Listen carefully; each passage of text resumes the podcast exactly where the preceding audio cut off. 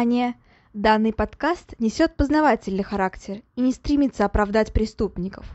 В подкасте часто упоминаются убийства, насилие, алкоголь и запрещенные вещества.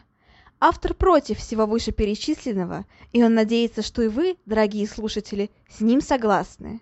Мурашечного прослушивания!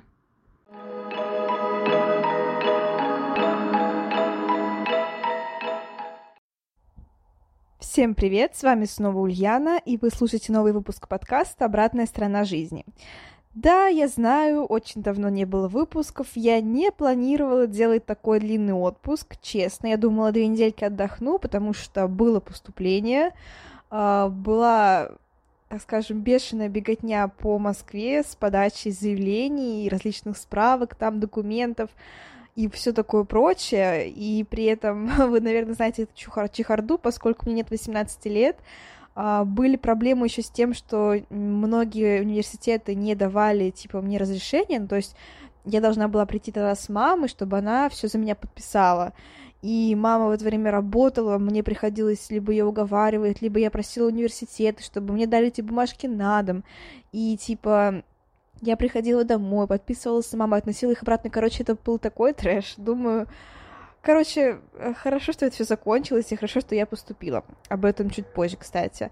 А потом э, мне сделали прививку от короны, и я немножко приболела после нее. Ну, как я вообще, в принципе, человек здоровый, у меня очень хороший иммунитет, тьфу-тьфу-тьфу, чтобы не сглазить, как говорится но вот именно после прививки у меня не было температуры особо, просто сильно сипло горло, потому что у меня с детства с ним проблемы, с горлом именно.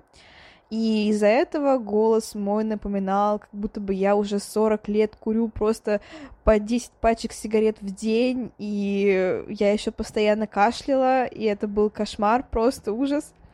И поэтому я решила, что лучше полностью восстановиться, потому что вести подкаст в таком состоянии с моим просто скрипучейшим голосом, как будто бы тысяча дверей открывается, мне не хотелось. Вот. Но сейчас я полностью восстановилась, полностью голос мой нормальным стал, поэтому я возвращаюсь. А, плюс ко всему, я поступила, да, все, поэтому могу больше насчет этого не переживать. Правда, я поступила в медицинский университет, и поэтому это жесть. Ну, то есть, как это жесть? Я не знаю, насколько, насколько это будет жестью, но по рассказам это жесть. То, что никакого отдыха, типа, то, что первая пара начинается в 8.30. Знаю, так можно сказать про многие университеты, но почему-то именно про медицинский прям ходят прям такие вот страшнейшие байки что учиться там это жопа. Может, потому что долго. ну, как бы 8 лет, то есть э, это с ординатурой 8 лет пока что. И это, конечно, да, это долго. Плюс ко всему, первые три курса, правда, тяжело.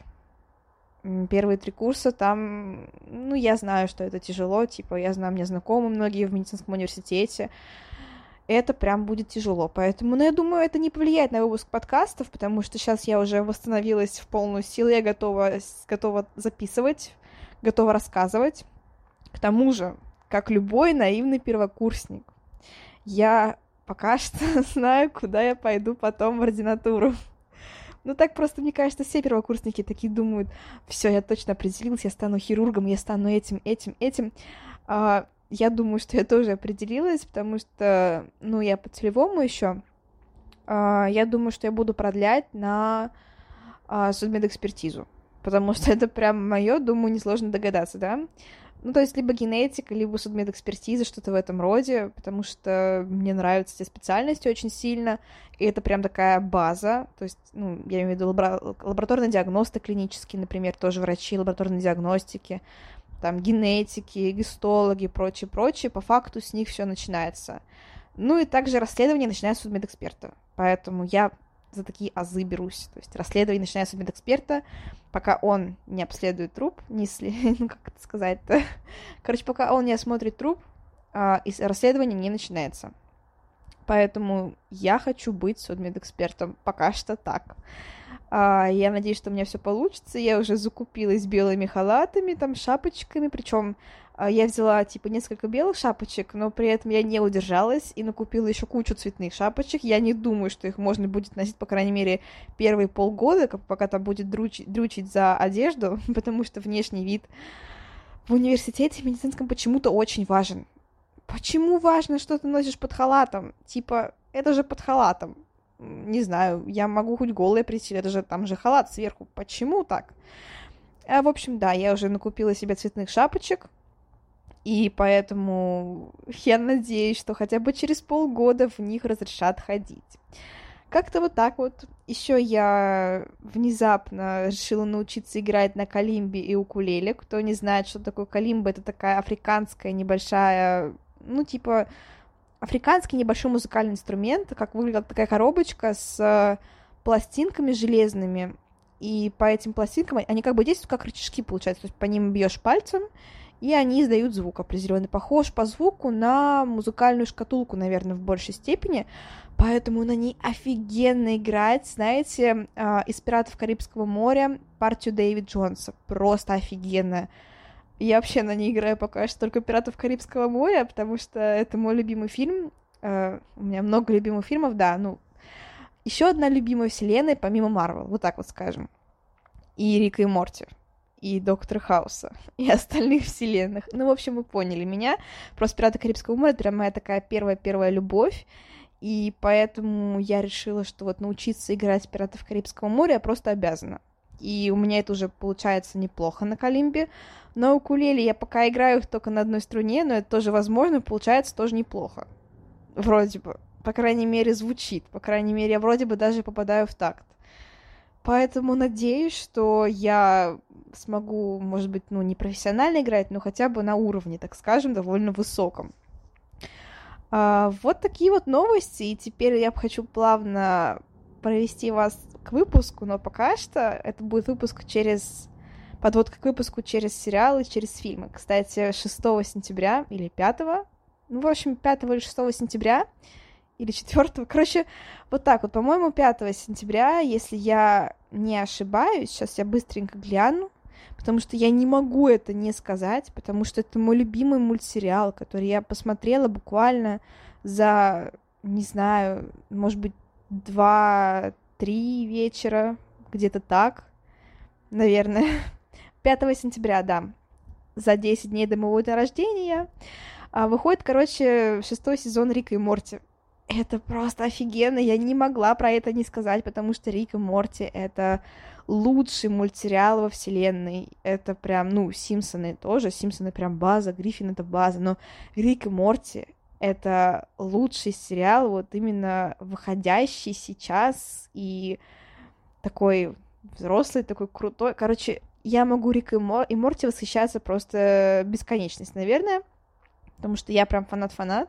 У меня есть носки с Риком и Морти, у меня есть футболки с Риком и Морти, у меня есть значки.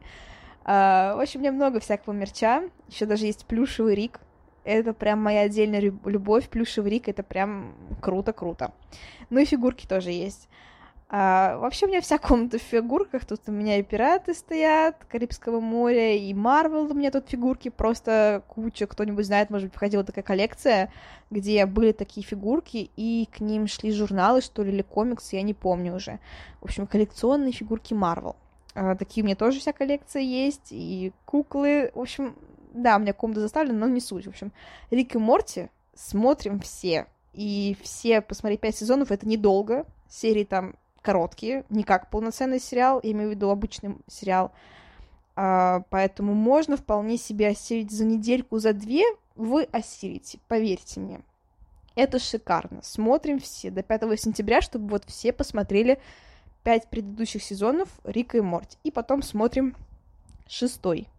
Потому что, ну, потому что нужно, ребят, потому что это, кто вот знает, э, не знаю, там, кто-нибудь знает, вот, возможно, «Назад в будущее», такой старенький фильм, ну, точнее, его все знают, но я думаю, что просто совсем молодые люди, может быть, его не смотрели, хотя кого я обманываю, тоже очень молодая, но просто я обожаю этот, этот фильм, и когда я начала смотреть Рик и Морти, я, ну, я уже знала, в принципе, что это «Назад в будущее», просто в мультсериале, но это круче. По крайней мере, в, нынешних, в нынешнем жанре это прям высотка. А еще я смотрю сейчас американскую историю ужасов. А я пока что досмотрела только первый сезон, смотрю второй сезон про психушку. Но А, вот сейчас будет, внимание, подводка. А, я знаю, что в одном из сезонов появятся серийные убийцы, и один из них наш сегодняшний герой. А конкретно это Ричард Рамирес. Я думаю, вы о нем наслышаны, потому что довольно популярный персонаж и в масс-медиа, и, в принципе, о нем много кто слышал. А если говорить про сериал, я уже, конечно же, посмотрела все спойлеры. Я не могу без спойлеров жить. Это моя жизнь, спойлеры. Обожаю спойлеры. Да, вот так вот бывает. А, но суть в том, что там его играет какой-то один из актеров очень прям классный. Прям такой не знаю, прям такой жгучий, горячий мужчина. Он прям мега хорош для этой роли. Я не знаю, Ричард Рамирес был уродом. Ну, не уродом, ладно, нельзя говорить про так про людей, хотя про Рамиреса можно. В общем, он был уродом в жизни. И по факту то, каким он стал на экране, это прям, прям классно. Кто-нибудь смотрел этот сериал и доходил до пятого сезона уже? По-моему, он появится в пятом сезоне. Если да, обязательно пишите в комментариях, возможно, в группе ВКонтакте. Ни на что не намекаю, но там есть группа, так и называется по названию подкаста. Переходите обязательно, подписывайтесь, оставляйте комментарии. Но вот, если кто-нибудь надумает смотреть американскую историю ужасов, я вам сегодня расскажу все про Рамиреса, и вы уже будете знать, кто это, что это и почему он там появляется. Вот мы дошли до основной части выпуска. Наконец-то. И вечности не прошло. Начинаем. Итак, представьте такую картину. Вы молодой полицейский. Это одно из ваших первых дел, и вы приезжаете на вызов. Вы уверены в своих силах, но то, что вы находите там, повергает вас в полнейший шок. На полу лежит пожилая женщина, она жестоко убита. Все вокруг разрисовано пентаграммами. Когда осматриваете тело, вы замечаете, что на задней стороне бедер тоже нарисована пентаграмма. Кто же ее убил? Ужасный сатанист? Это какой-то культ? Или, возможно, этот человек был просто безумцем? Это нам и предстоит сегодня узнать. Итак, а, в 80-х годах в Калифорнии жил и орудовал такой человек под именем Ричард Рамирес. Его также называли «ночной сталкер». Он совершил более 40 жестоких преступлений, и в том числе убийства, изнасилования и кражи. В общем-то, про его детство мы начнем сейчас разговор. Настоящее его имя Рикардо Лейва Муньос Рамирес. Он рос в многодетной семье, где был младшим из пяти детей – а, его родителей звали Джулиана и Мерседес Рамирес. Он родился 29 февраля 60 года в Эль-Пасо. Это находится в Техасе. Кстати, интересно, то есть 29 февраля, правда, интересная такая дата. А, вот так вот. Я сейчас просто отвлеклась на дату, потому что вспомнила, что у меня есть друг, которого дата того же самого числа, ну, дня рождения я имею в виду.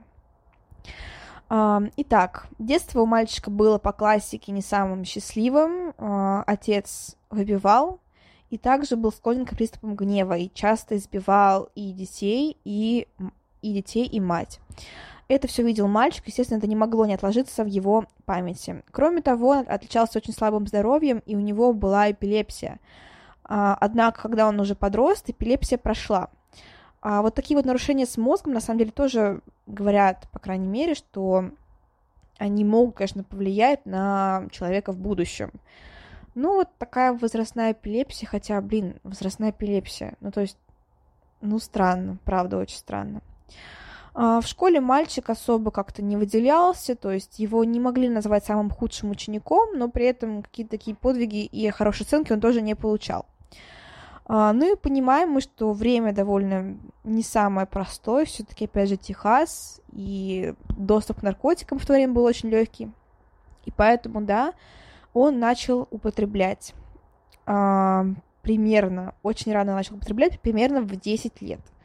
А, также он курил травку и, ну, и пил очень много на самом деле. И после того, как он начал все это делать, естественно, он стал окончательно неуправляемым. То есть его успеваемость упала, он стал ссориться с одноклассниками, его начали как-то гнобить в классе. Но при этом у мальчика была одна поддержка, это его брат. А когда ему было 12 лет, он сблизился с двоюродным братом, с его кузеном, кузеном, которого звали Мигель. При этом сам Мигель был довольно тяжелым человеком, и он был до этого он был бывшим военным, ветераном армии США. А, при этом он был крайне жестоким, он постоянно всем рассказывал, как он убивал на войне, и даже показывал фотографии, в том числе и своему кузену Рамирусу. Ну, я имею в виду Рикарду. А, он показывал тела в смысле, показывал фотографии, где, где были изображены изурод, э, изуродованные тела жертв, то есть он их мало того, что он убивал их, он еще их замучивал. И также он насиловал женщин, и фотографии этих женщин тоже у него сохранились. А, кроме того, вместе они курили, употребляли наркотики и выпивали. И 4 мая происходит переломный момент. А, мне кажется, что все-таки именно это больше всего повлиял, потому что 4 мая 1973 года Мигель убивает свою, а, свою жену. Он выстреливает ей в лицо. Почему это произошло? Неизвестно, была какая-то бытовая ссора, но на какой почве, почему, в принципе, они вот так вот поссорились, сильно неизвестно. То есть, да, была ссора, он, он ей выстрелил в лицо, и при этом все это было на глазах у мальчика, ему-то было, Рич, Ричарду было тогда 13 лет, и он стоял довольно близко, и поэтому ошметки мозга и крови попали ему на одежду и лицо. А, после этого Ричард замыкается в себе, он э, не может прийти в себя после этого, он перестает общаться с семьей и друзьями, и он уходит из дома. Он так больше не может жить, не хочет оставаться с братом. В принципе, что с ним случилось, кстати, с братом особо неизвестно. Конечно, хочется верить, что его посадили, но на самом деле каких-то таких определенных прям данных я не нашла. Да, вроде как, по слухам, по каким-то вот левым там сайтам, видео, да, его вроде посадили, но, ну хотя, блин, если так все очевидно, конечно же, наверное, его посадили. Все-таки логично. А, сам Ричард уходит на улицу, он живет на улице, и он там проводит время, правда, не очень много, потому что позднее его забирает его старшая сестра Рут. А, при этом у них все тоже не особо хорошо, потому что жених, точнее муж Рут, он э, довольно сложным был человеком, он был наркоманом, и при этом, опять же, они с мальчиком употребляли, кроме того, он посадил его на, на уже более тяжелые наркотики, и, опять же, внимание, следующий переломный момент, он рассказывает ему о сатанизме. Это очень сильно впечатляет подростка, и он решает, что станет сатанистом. И позднее он всем так будет говорить, и до конца жизни он так и будет оставаться сатанистом. По крайней мере, он будет говорить, что он сатанист является, является сатанистом. А, вот так вот. И э, Рамирес спускается во все тяжкие, его никто не контролирует, потому что сестре не до этого, ее мужу тем более не до этого. А, с родителями тоже все очень сложно. И поэтому он начинает э, насиловать людей вот так вот, да, он просто начинает насиловать женщин, он выходит на улицу, подыскивает жертву и, нас, и э, насилует ее. При этом почему-то его как-то особо никто не замечает, и каких-то таких последствий от этого нет. А, вот так вот, да. Как он это делает, на самом деле, тоже есть разные данные. Бывает просто на улице, а бывает, было такой момент, что он устроился работать в отеле, и он очень часто выбирал там именно жертв и насиловал их. При этом один, один раз он спалился за этим делом, поэтому его, конечно же, уволили. Но при этом э, не было никаких обвинений. Вот так вот. Точнее, как не было обвинений. Обвинения были, но потом их сняли, потому что почему-то, по какой-то причине, э, тот муж, который, жену которого изнасиловали, он отказался приехать на дачу показаний, и вот так вот все решили, что окей, на этом все решено. Очень странно, правда, но вот так вот. А, Ричард также решает, что школа ему больше не нужна. Он бросает школу, когда, уч... когда учится в девятом классе. Ну, точнее, почти заканчивает девятый класс и снова отправляется на улицу. Он живет, конечно же, у своей сестры пока что, но большую часть времени проводит именно на улице. Он начинает э, выживать, так скажем, и начинает красть. А, сначала вроде что-то мелкое, то есть это кошельки, сумки, телефоны. О, нет, извините, телефонов не было. Кошельки, сумки, еще что-то. Но потом уже возрастает до грабежа домов. При этом, опять же, его все знали, то есть у него была репутация вора, и при этом а, как бы он ходил в таком достаточно длинном пальто, под которым скрывал украденные вещи, и всем говорил, что он хочет стать лучшим грабителем. Но при этом почему-то полиция на это не реагировала и как-то ну, типа, не замечала этого, не знаю, это, может, потому что он был, конечно, подростком, но девятый класс, блин, это же 15 лет, они же начинают учиться с 7 лет или с 5. ну, в общем-то, ему тогда было явно лет 14-15, и почему его никто не заметил, это, конечно, странно. Ну, вот так вот, интересы, помимо воровства у Рамирса тоже были, это, повторюсь, сатанизм, оккультизм, сатанизм, он обожал это все, эти все штуки, и у него была своя компания, так скажем, не знаю, сатанистов, компашка сатанистов была своя, и вместе они даже совершали обряды жертвоприношения, они убивали кошек и собак и приносили их в жертву. Но это не доказанная информация, но вроде бы так было. Вот так вот. И кроме того, он увлекается очень сильно тяжелой музыкой, обожает еще рок, обожает другую популярную музыку. А, его кумирами были ACDC, ACDC, не знаю, они же так называются, ACDC, ACDC, не знаю, короче, просто я не особо вникаю, точнее, не особо увлекаюсь музыкой, точнее, я люблю ее слушать, но не знаю его группу, поэтому э, надеюсь, я правильно их произнесла. В общем, это его любимая группа, и потом уже позднее а, его даже назовут в честь а, названия одной из песен, что ему очень сильно будет нравиться. А, впервые его арестовывают в 1977 году, когда находят у него марихуану. Но, однако, почему-то отпускают позднее, как-то заминают дело. В 1978 году Рамирес решает, что пора начать новую жизнь, отправляется в, в Калифорнию. И в течение многих лет он так и путешествует – а, ну и вот с этого начинается наша история преступлений. А, далее будет две версии событий. А, в принципе, они обе, они оба правдивые, но просто что было в начале, что было потом, не очень известно. А, считается, что первое убийство было совершено в 1984 году, 10 апреля, и первой его жертвой стала Мэй Люн, которой было на тот момент всего лишь 9 лет. Однако, по другим данным, это была взрослая женщина, 79-летняя Дженни Винков. А, но сейчас говорят, что она была все-таки второй жертвой, а первой жертвой была все-таки вот эта маленькая девочка, Мэй Люнг. Просто Рамирес ее изнасиловал, избил и зарезал.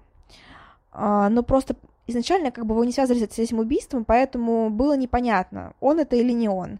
Однако уже в наше время, то есть уже в после 2000-х годов а, сравнили ДНК, и они совпали. Поэтому все-таки можно считать, что да, это было его убийство, и оно было, скорее всего, первым.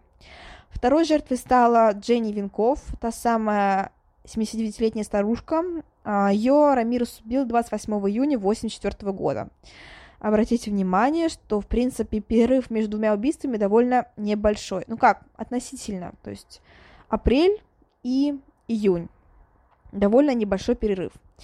А, маньяк перерезал ей горло и почти что отрубил голову. А, какие-то еще данные, они неизвестны, в принципе, вот просто нашли вот такую несчастную женщину.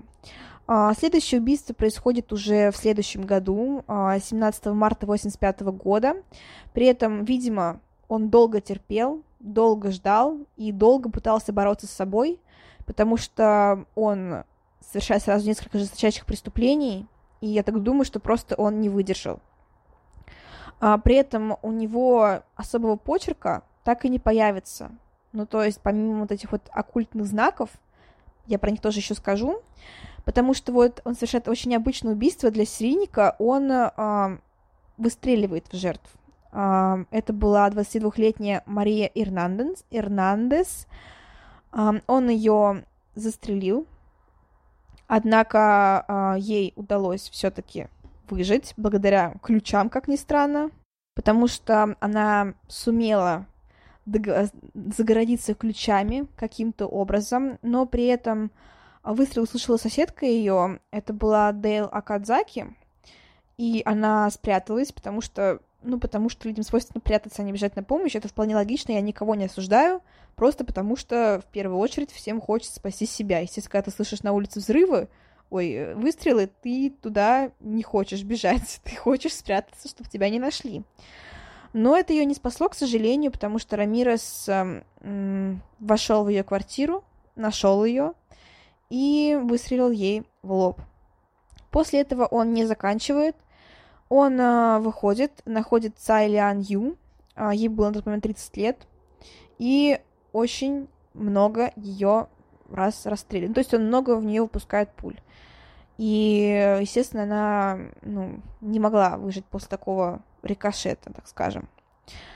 А, естественно, после этого был просто жесточайший такой обширнейший просто резонанс, резонанс в масс-медиа, потому что они освещались везде, эти события, по телевизору, в газетах, просто вот везде.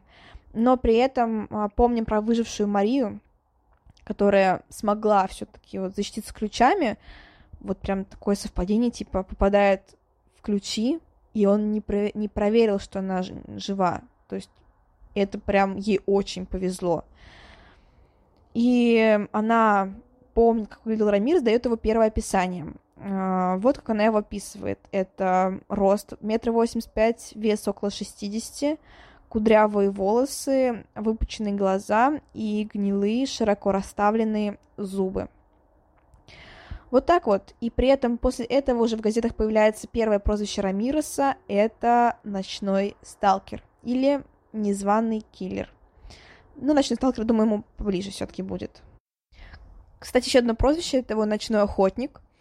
Я позднее расскажу, в принципе, ну, про вот это вот прозвище, там просто книжка будет еще интересная, про нее тоже расскажу. Итак, следующее нападение 27 марта того же года. Он врывается в дом, а, при этом этот дом он грабил ранее уже, то есть это было для него знакомое место. И он убивает Винсента Зазара, или Зазара, или как-то по-другому. В общем, Зазара, наверное. Винсент Зазара, ему было 64 года. Он выстреливает ему в голову. При этом в доме находилась также его супруга, ей было 44 года. Ричард ее избивает и связывает. А, при этом он обыски, начинает обыскивать дом, он ищет деньги, драгоценности, и вот так вот. Но когда он это все делает, а, Максин решает, что это ее шанс, она пытается освободиться, под кроватью у нее был дробовик.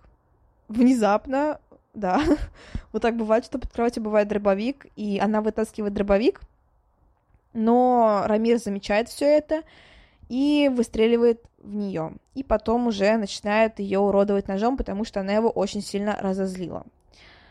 А, вот так вот. И при этом полиция уже понимает, что это явно серийный убийца, потому что пули те же самые, от того же самого оружия, и становится понятно, что убивал один и тот же человек.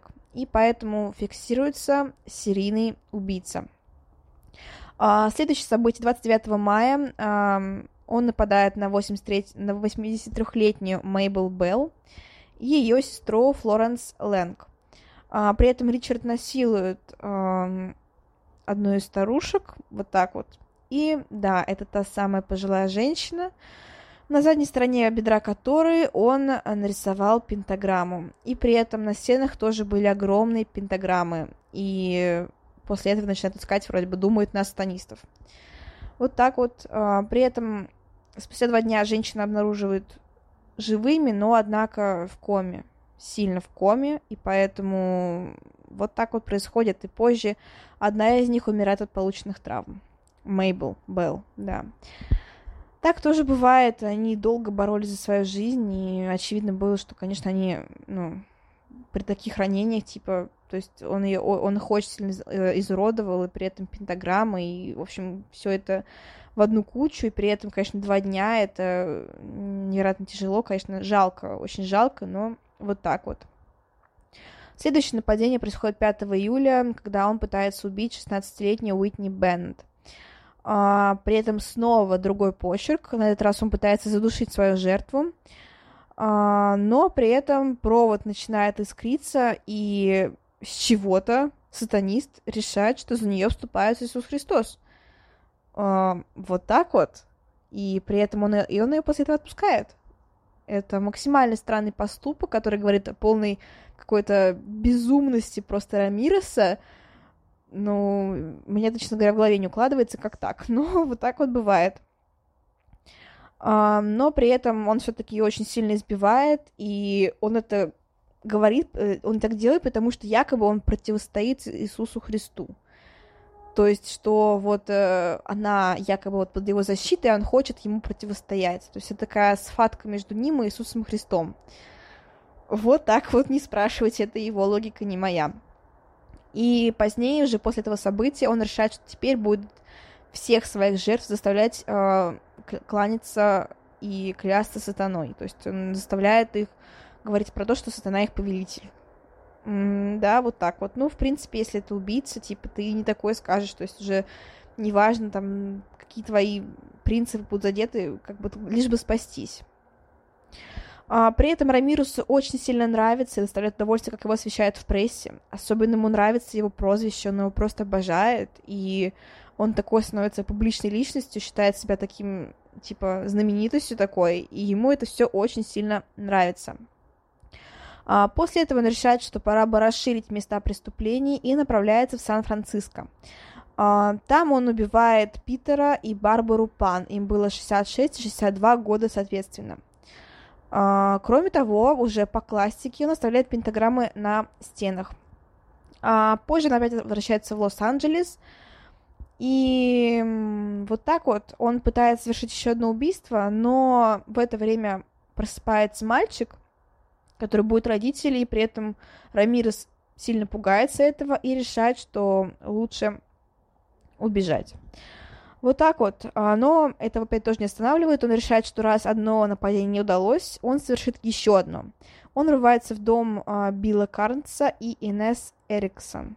Им было 30 и 20 лет, лет соответственно. Но при этом а, его постигает для него неудача, для жертв, естественно, удача, потому что оба выживают, несмотря на то, что убийца выстреливает мужчине в голову.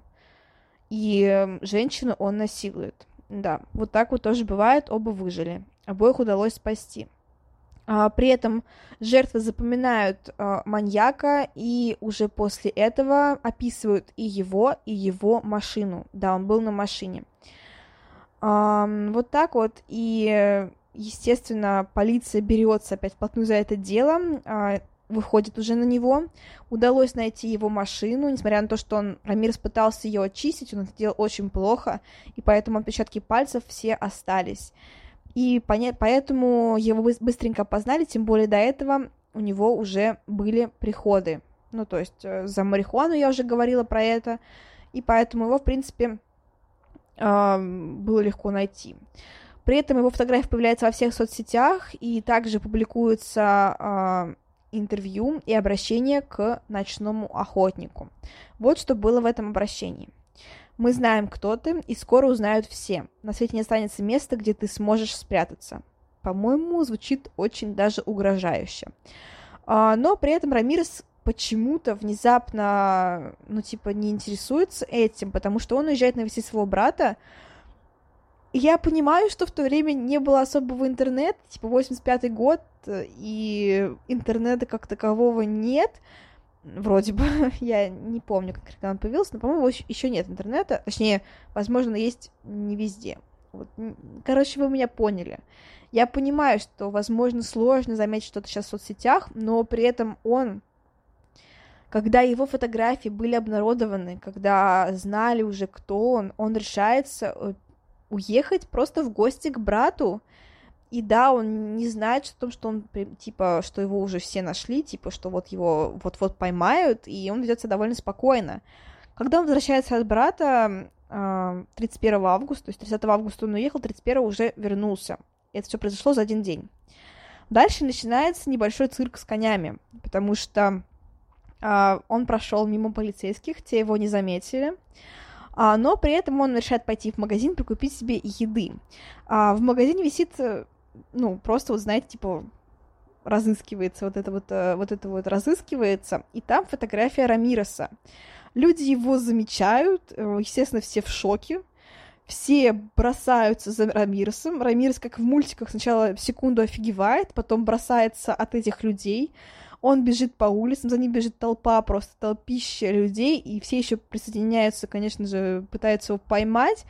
Рамирес пытается увильнуть какие-то узенькие улочки, прочее, прочее, но, естественно, это ему не удается, потому что что он может сделать против огромной толпы?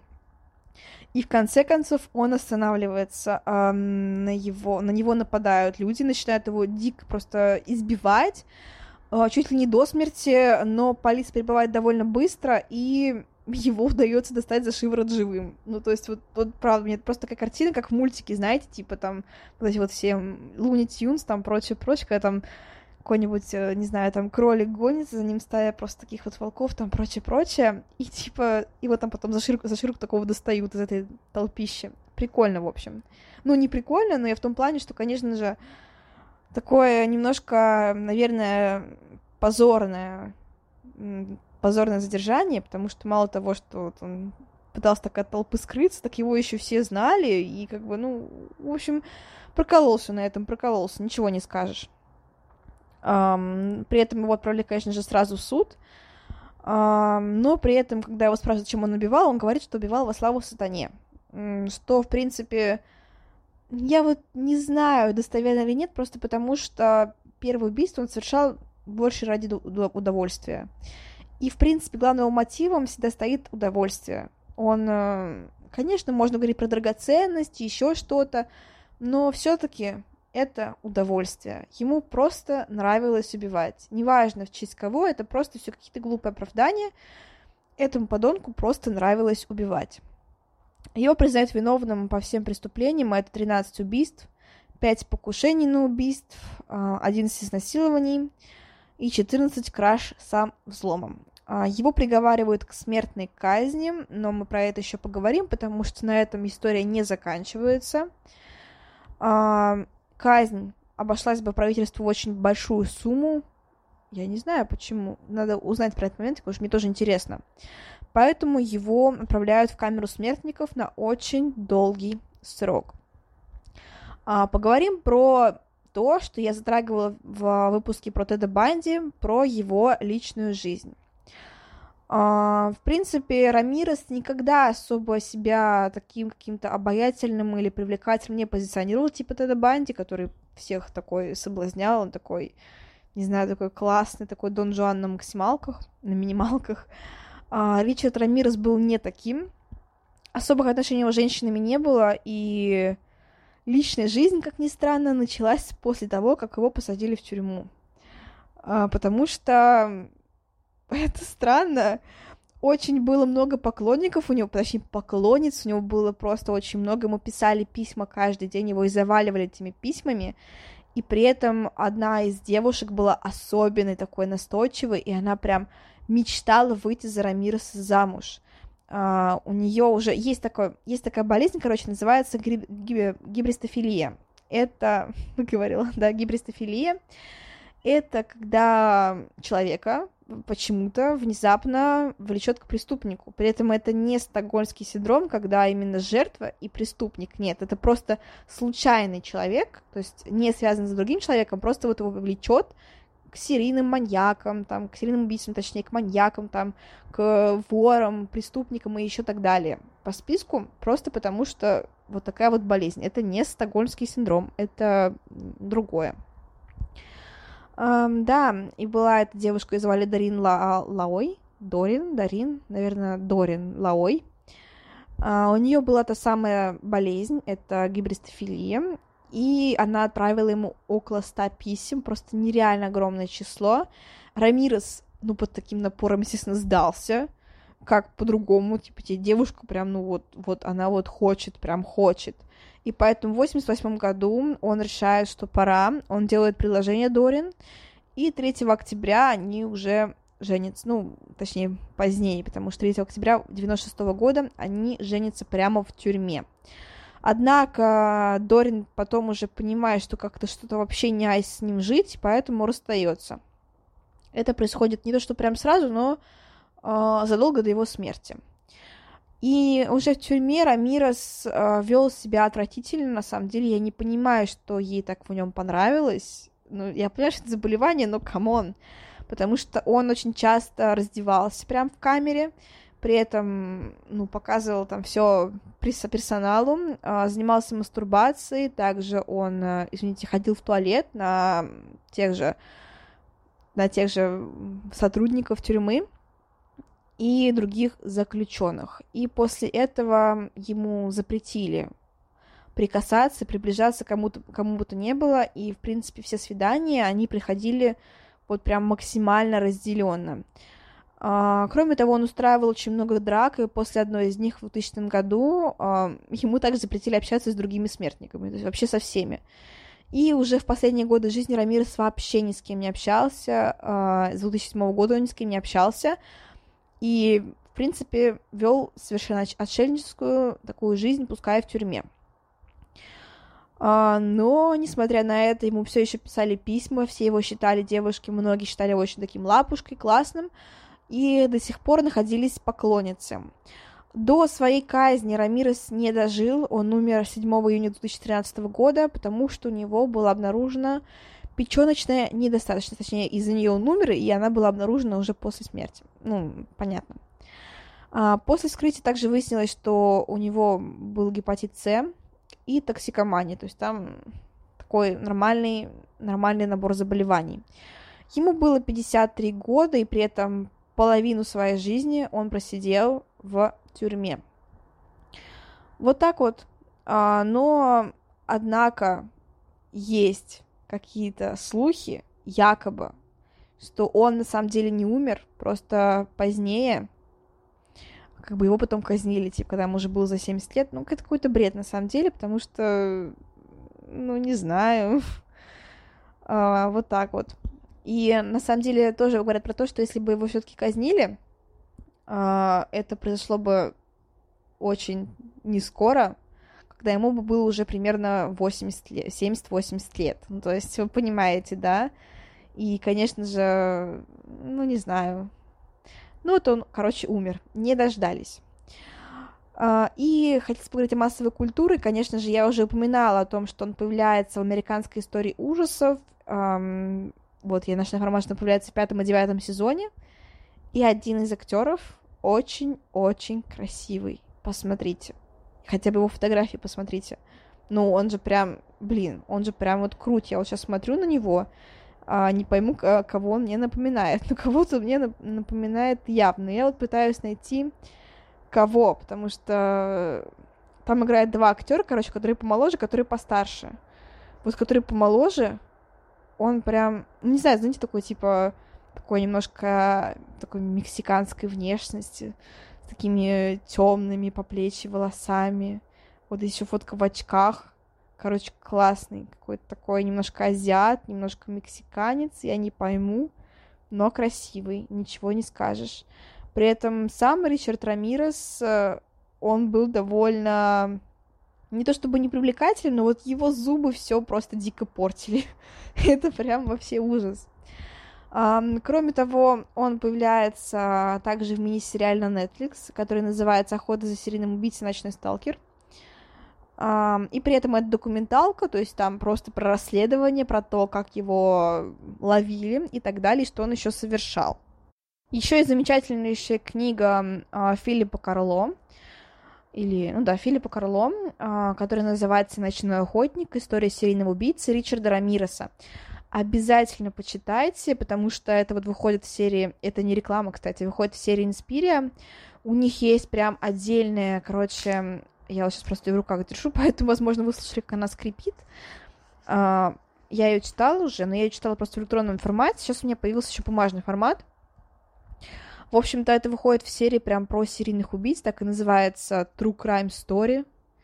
И у них там есть про BTK, а, потом про Теда Банди, а, если не ошибаюсь, короче, там про многих, на самом деле, серийных убийств, вот я читала, по-моему, про Теда Банди, да, про Теда Банди я точно читала, потом я читала тоже про BTK, там есть про какого-то еще серийного убийцу, при этом а, книги написаны либо ну, прям такими супер хорошими журналистами, либо теми, кто непосредственно знаком с маньяками. То есть там одна написана от лица, насколько я помню, девочки, которая долгое время была, то есть убийца был ее отчимом, то есть вот такой вот. Или там, например, про того же Теда Банди писала его подруга. Ну, то есть они прям знакомы с ними. И книги, правда, очень крутые. Либо почитать их в электронном формате, либо вот бумажные. Я... У меня есть тот и тот формат. В общем, крутые очень книги, обязательно читайте. А, что я еще хотела сказать? Наверное, привести к такой мысли, я не знаю, почему внезапно она пришла мне в голову, но я вдруг хочу с вами ей поделиться, то, что, наверное, вот эта вот смертная казнь, когда ты сидишь в тюрьме, мне кажется, это, в принципе, самое страшное. То есть все мы, конечно, знаем, что мы умрем. Но мне кажется, жизнь теряет ценность в тот момент, когда ты знаешь, когда ты умрешь. Ну, то есть, вот как-то так. То есть, ты это вот такой все-таки живешь, такой думаешь, ну блин, я умру, ну когда-то там, возможно, я вообще не умру, там, возможно, еще что-то. Когда тебе говорят точно дату смерти, и ты вот понимаешь, что это все, и твоя жизнь вдруг, вдруг резко становится какой-то неважной, потому что, потому что все закончится. И поэтому я бы, даже если бы верила, я бы ни за что в жизни не пошла к гадалке спрашивать, когда мне, когда, сколько я проживу и как я умру. Потому что для меня это, ну, то есть, самая страшная новость, которую я могу узнать, это когда я умру, то есть дату смерти, потому что я, я вообще не хочу ее знать, знаете ли, потому что, ну, блин, это правда страшно, когда ты понимаешь, что вот есть определенная дата, когда ты умрешь, и ты до нее, ты уже не живешь, ты просто ждешь эту дату. Короче, ужасно. И вот все эти вот, конечно, приговоры к смертной казни, когда пусть тебе и не говорят дату, но ты знаешь, что ты умрешь вот прям точно-точно, это, конечно, тоже прям ужасно. А если дата известна, то это вообще все. Мне кажется, можно вот людей пытать так, просто говорить им вот приговариваем тебя к смертной казни, там тогда-то, тогда-то, потом риск отпускать, и человек просто сходит с ума. Потому что там невозможно не сойти с ума, это ужасно. Ну вот как-то так, Рамирусу в некотором плане повезло, потому что он э, умер э, так скажем, не той смертью, которую ему предначертали люди. Он умер по-другому, и он как-то умер внезапно. Поэтому, да, в некоторой степени это даже хорошо. Ну, для него, но да, люди не, не отомстили, к сожалению. Ну вот как-то так, вот такая вот история. При этом Рамирес, э, как вы понимаете, набивал не очень, э, ну то есть не очень долго, с 84 по 85 год. И это небольшой срок, но при этом он сумел как-то стать известным на всю Америку, на весь мир, сумел стать известным и стать одним из самых известных, в принципе, серийных убийц. Он убивал довольно часто, довольно грязно, оставлял за собой кучу улик и не беспокоился о собственной безопасности. При этом любил популярность, и ему нравилось, что его все знают. Вот как-то такой вот итог получился у нас. Но на этом все. Всем спасибо. Я вхожу в свой привычный режим, поэтому ждите выпуск, надеюсь, в четверг. Всем еще раз спасибо за прослушивание. Всем пока-пока. thank you